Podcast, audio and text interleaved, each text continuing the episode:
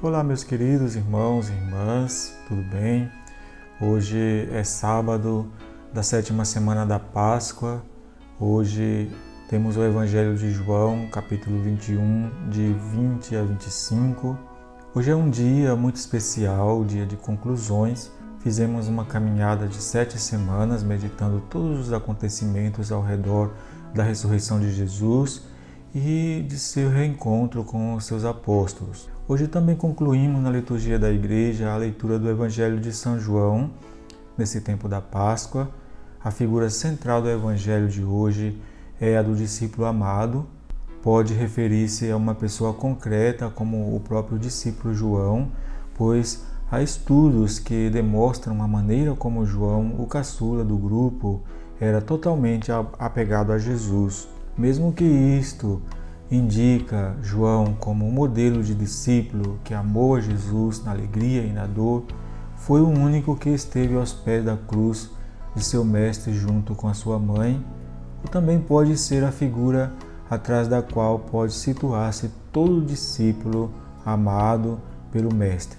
Seja qual for seu significado, o texto ajuda a dar um elemento de continuidade à experiência dos apóstolos. O Senhor ressuscitado assegura a sua presença naqueles que queiram ser seguidores. Dois aspectos sobressaem desta conclusão do quarto evangelho: o seguimento a Jesus e o testemunho sobre ele. A comunidade cristã que acrescentou esta breve conclusão ao evangelho afirma com segurança a respeito do seu autor. Nós sabemos que o testemunho dele é verdadeiro, desse modo, o Evangelho chega até nós com a força de iluminar e transformar a nossa vida pessoal e a vida das comunidades cristãs de todas as épocas e lugares. O discípulo amado se converte em testemunha de tudo isso na medida em que é consciente de que o Senhor permanece com ele em toda ocasião. Esta é a razão pela qual descreve seus textos como testemunho verdadeiro do que viu e ouviu, e reforça com sua angustiosa experiência o preço que deveriam pagar todos os apóstolos na missão, com a presença de Jesus Cristo no meio deles.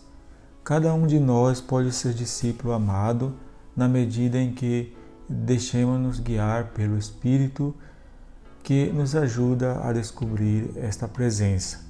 Praticamente hoje concluímos o tempo da Páscoa.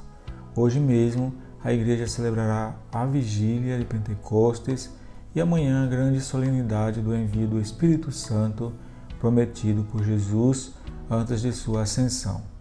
Vamos então pedir ao Espírito Santo que derrame os seus dons sobre nós para que caminhemos com a sua força e proteção, realizando a vontade do Pai e do Filho em nosso modo de pensar e de agir nesse mundo.